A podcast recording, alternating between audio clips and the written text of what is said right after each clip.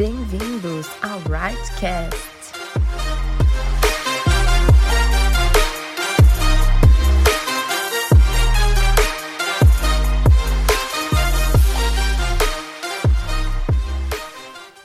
E aí, pessoal, tudo bem?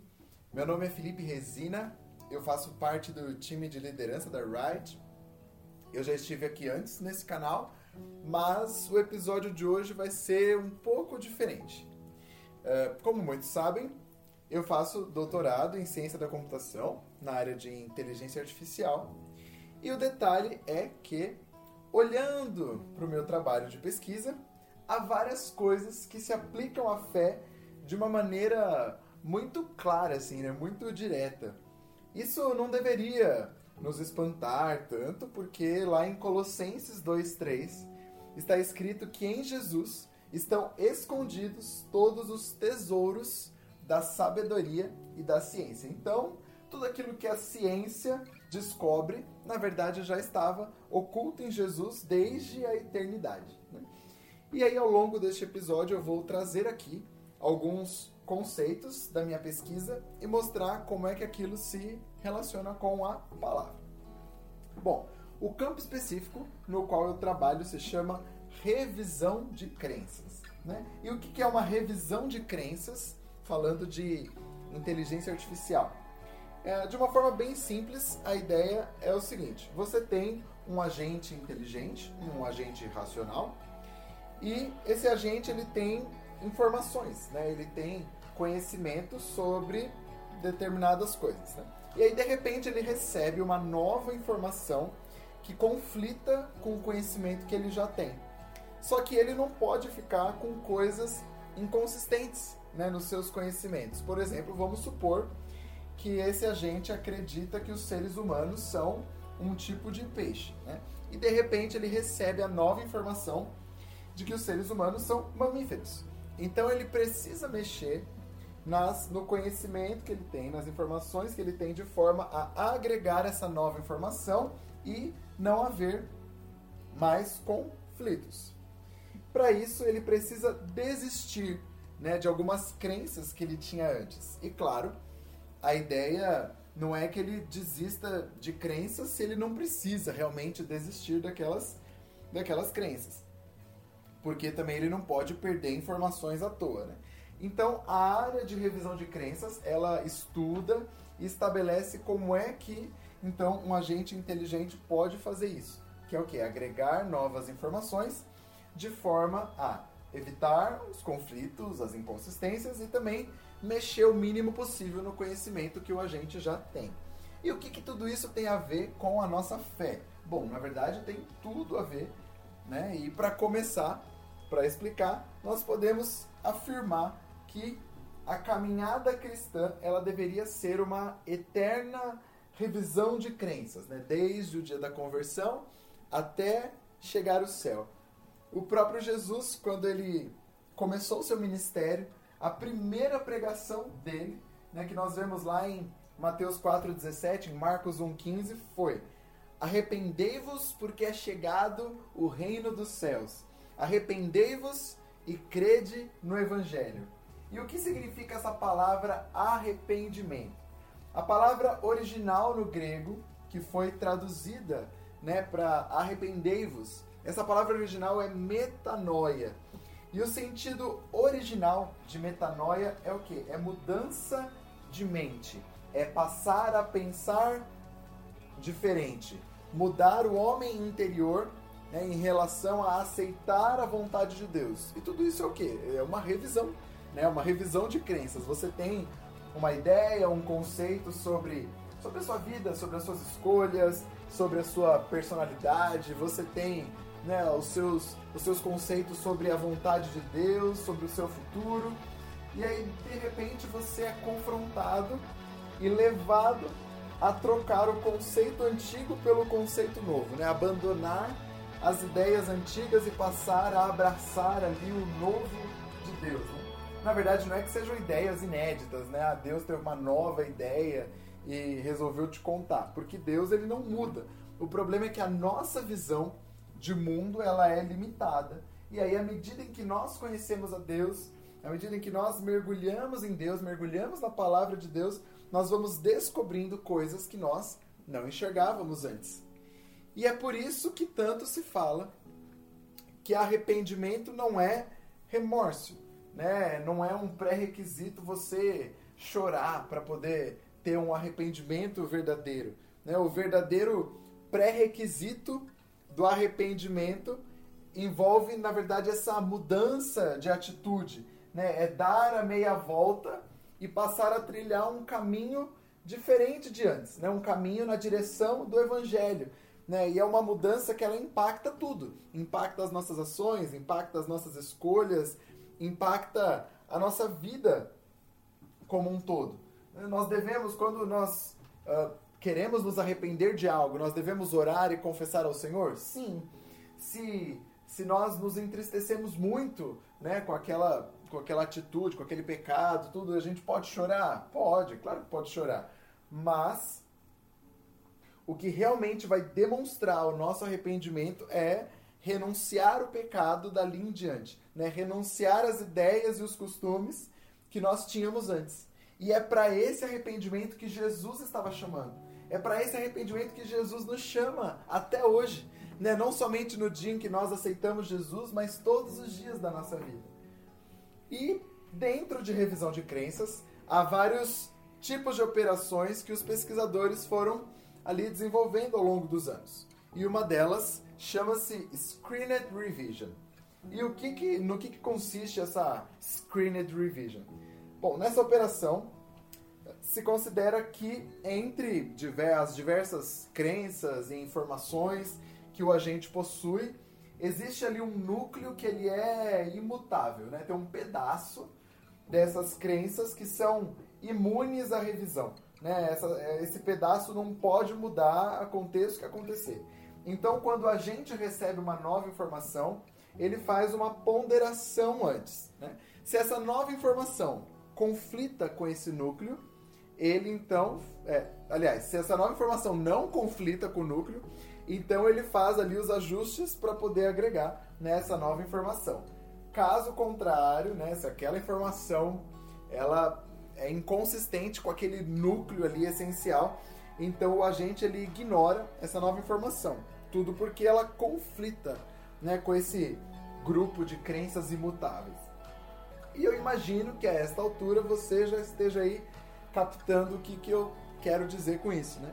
Uh, nós precisamos ter a palavra de Deus né, como esse nosso núcleo imutável. Né? Nós precisamos ter a palavra realmente como a parte das nossas crenças que nunca vai mudar, a ponto de nós mesmo rejeitarmos toda e qualquer nova informação ou ensino que conflite com a palavra de Deus. Hoje em dia, muita gente quer relativizar as coisas, né?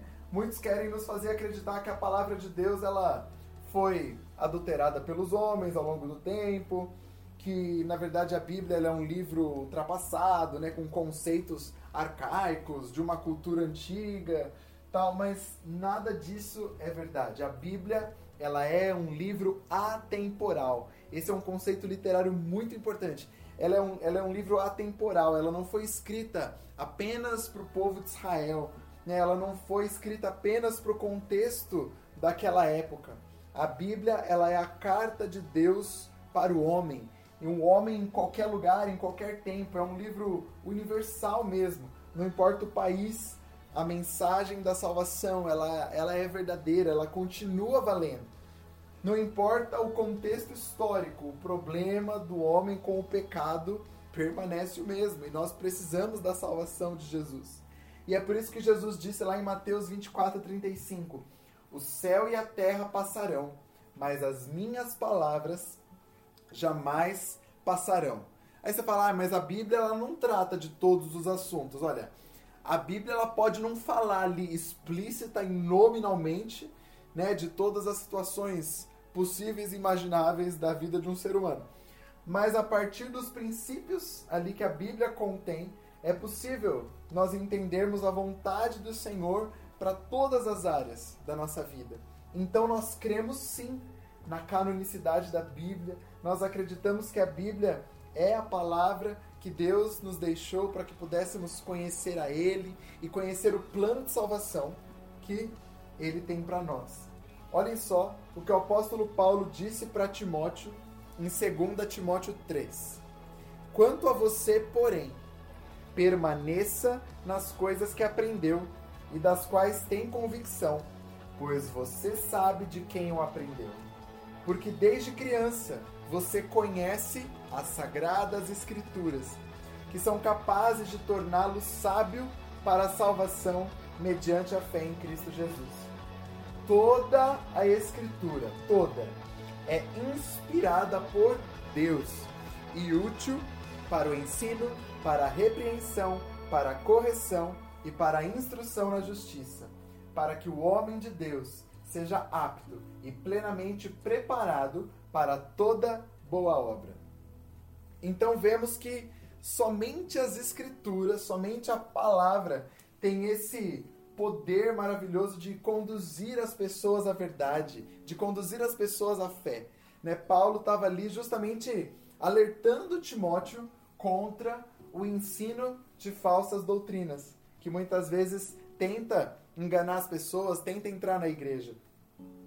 E olhem só também que incrível que está escrito em 2 Pedro 2, 20 e 21. Diz assim: Primeiramente, porém, saibam que nenhuma profecia da Escritura provém de interpretação pessoal, porque nunca, jamais qualquer profecia foi dada por vontade humana. Entretanto, homens falaram da parte de Deus, movidos pelo Espírito Santo. Então a Bíblia não foi escrita a partir de ideias humanas, né? não é composta pela visão pessoal de cada autor ali, pela visão de uma determinada época. A Bíblia, ela é o sopro de Deus sobre o homem.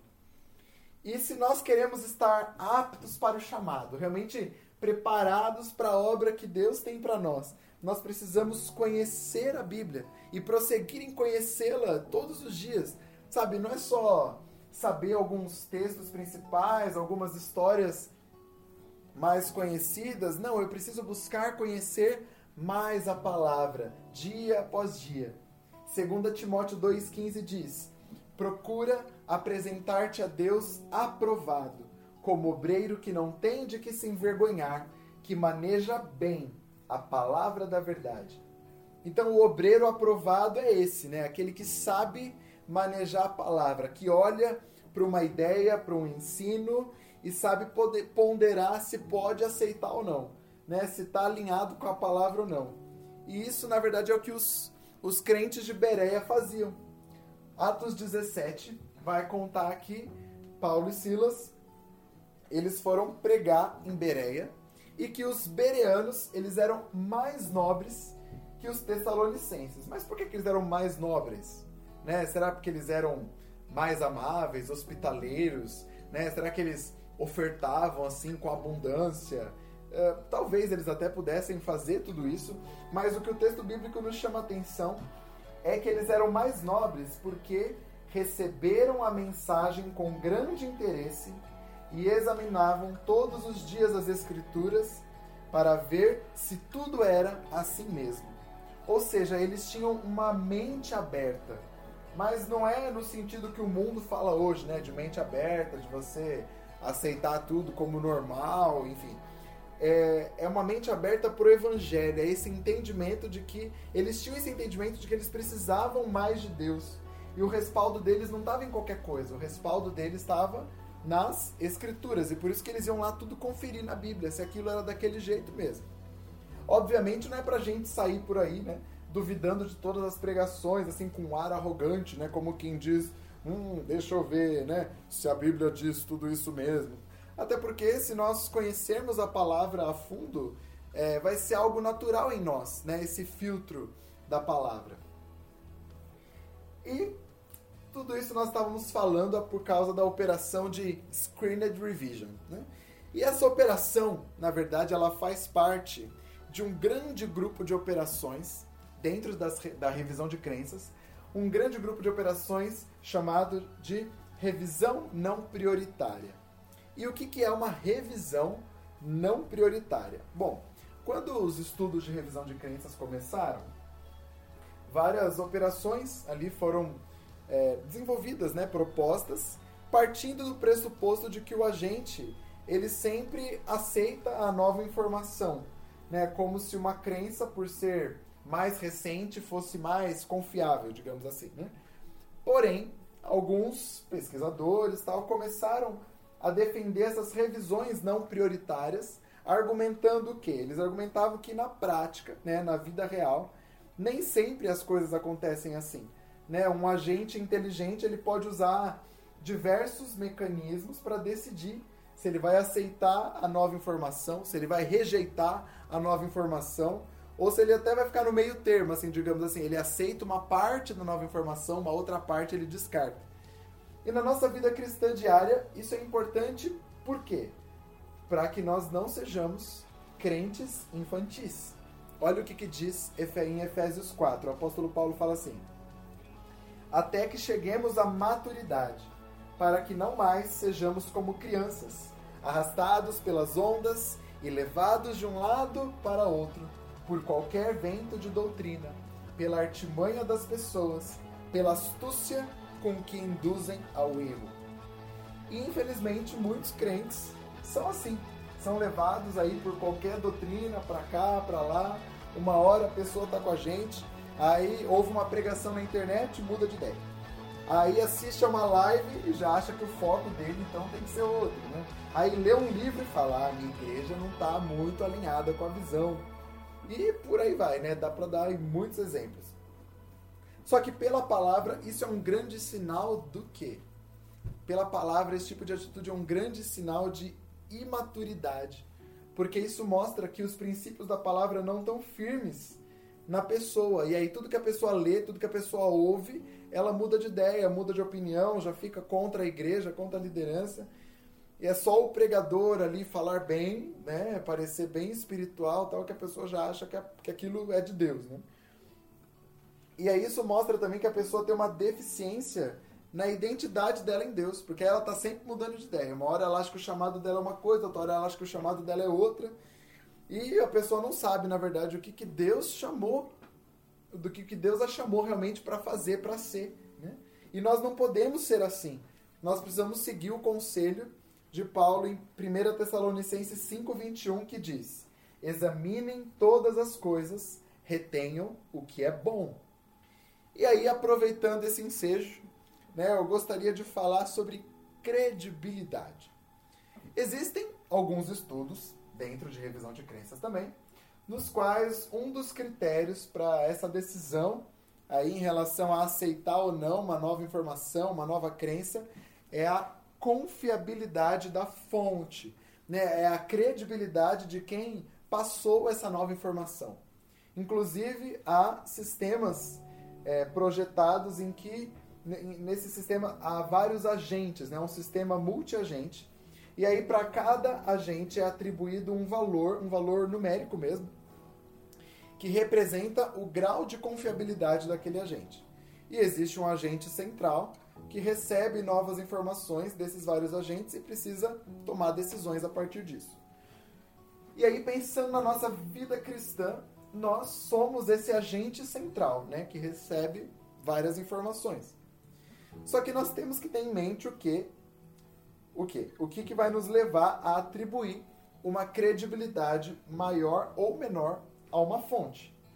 Ainda mais no mundo de hoje, né, tão globalizado, com acesso tão fácil aí, né, todo tipo de pregação. Você tem aí o YouTube, você tem os serviços de streaming, você tem podcast, você tem a televisão, né, o rádio, você tem as mensagens aí em vídeo que as pessoas encaminham pelo WhatsApp, você tem de tudo. Mas será que a gente vai então pegar e acreditar em tudo só porque estão dizendo que estão falando aí em nome de Deus? A gente vai sair, né, achando, olha que legal, que bonito isso, né? E é claro que um critério básico é a gente tem que ver primeiro se a pessoa está pregando a palavra. Né? Porque se a pessoa nem prega a Bíblia, ensina umas coisas meio desalinhadas, né? ou então a pessoa diminui a autoridade da Bíblia, já é ali uma dica forte para ligar o sinal de alerta de que alguma coisa está errada. Mas a, nesse exato momento eu não quero falar sobre esse tipo de filtro. né? Mas eu quero falar da nossa liderança. Porque no nosso critério de avaliação, né, as fontes com nota máxima de confiabilidade e credibilidade devem ser os nossos pastores e os nossos líderes. Olha só o que diz o texto de 1 Tessalonicenses 5. Irmãos, pedimos que vocês tenham em grande consideração os que trabalham entre vocês, que os lideram no Senhor e os aconselham. Tenham essas pessoas em máxima consideração, com amor, por causa do trabalho que realizam. No caso nosso, da Wright, né, essas pessoas seriam o apóstolo Joel, o pastor Fiagé, os nossos discipuladores e por aí vai. Né? E por que, que eu devo atribuir a eles essa confiabilidade tão alta? Né? Porque se eu tenho uma aliança com eles, são eles que Deus vai usar para falar comigo, para me direcionar, para me cobrir. Né? E o problema é que às vezes nós temos sei lá, uma ideia, né, um desejo, e nós não queremos ouvir assim exatamente a vontade de Deus. Nós queremos ouvir alguém que concorde né, com a ideia, alguém que vai nos incentivar naquela ideia. E às vezes a gente acaba até nos apegando a, sei lá, a palavra de um pastor que a gente nem conhece, um pastor que nem nos conhece, né? Ou então de um líder que nem é minha cobertura, né? Mas só porque aquilo vai bater com a minha vontade, com aquilo que eu quero fazer. Só que isso só traz prejuízo para nós. Hebreus 13:17 diz assim: Obedeçam aos seus líderes e submetam-se à autoridade deles. Eles cuidam de vocês como quem deve prestar contas.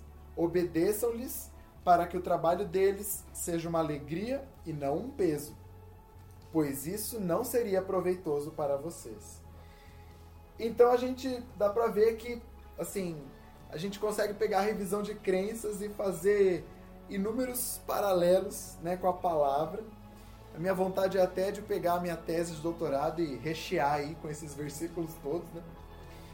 Mas para fechar o episódio de hoje, eu quero deixar um texto bem conhecido, mas que é sempre tão relevante para nós, que é o texto de Romanos 12, 2, que diz: E não vivam conforme os padrões deste mundo, mas deixem que Deus os transforme pela renovação da mente, para que possam experimentar qual é a boa, agradável e perfeita vontade de Deus. Ou seja, um dos principais motivos porque nós precisamos sempre estar a revisar as nossas crenças é porque nós vivemos num mundo caído, né? num mundo que jaz no maligno, um mundo cheio de uma cultura corrompida pelo pecado, pela influência das trevas. E como nós crescemos conhecendo o mundo desse jeito, existem várias coisas que nós achamos que são normais, né? Que são corriqueiras, que não tem, né? Que não tem problema nenhum, né? Que não tem nada a ver com o pecado. Só que na verdade muitas vezes a palavra está lá gritando o contrário e a gente não está enxergando. Né? Então vamos fazer desse texto de Romanos 12:2 o nosso lema de não viver realmente nos padrões deste mundo, de não tomar a forma deste mundo, de não deixar o mundanismo entrar na igreja, mas permitir que Deus nos transforme. E nos transforme pelo quê? Pela renovação da nossa mente. Permitir que Ele nos transforme num processo constante de revisão das nossas crenças, para que então possamos passar a pensar como Ele pensa. E onde é que estão registrados os pensamentos de Deus? Justamente na palavra. É só aí que nós vamos descobrir então qual que é a vontade dele para nós, que é sempre boa, perfeita e agradável. Eu espero que tudo isso tenha falado ao seu coração. Que Deus te abençoe e até o próximo episódio. Se você foi abençoado com esta palavra, curta, compartilhe e siga-nos no Instagram, arroba renovadayang, arroba renovadateam. A gente se vê na próxima terça em mais um episódio do Rightcast.